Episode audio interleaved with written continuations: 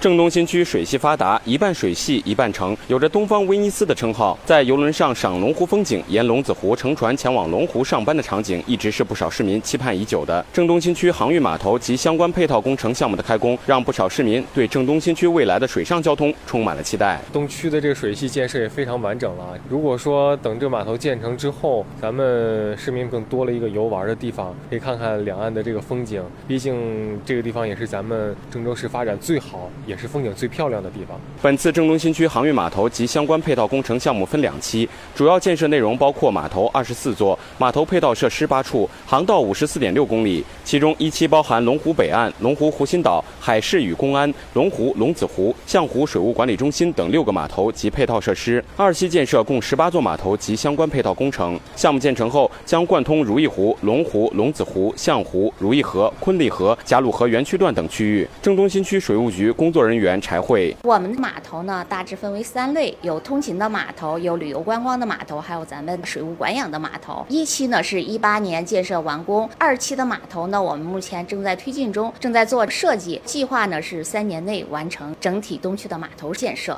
柴慧还告诉记者，首批码头建成后，郑东新区还规划了多条水上旅游线路，游船以两百至三百人规模的大船为主，局部也有载客量小的小型游船，基本保证单次单船三百人以内规模坐船观光需求，同时龙湖水利风景区创建工作也在有序推进中。整体的码头都建好了，保证了整个郑东新区的水系的一个联通。大家呢可以在几大湖里面乘船呢进行游玩，而且呢我们还有一个科学谷的规划，和咱们航运规划呢相连，从咱们郑东新区坐船可以直达开封。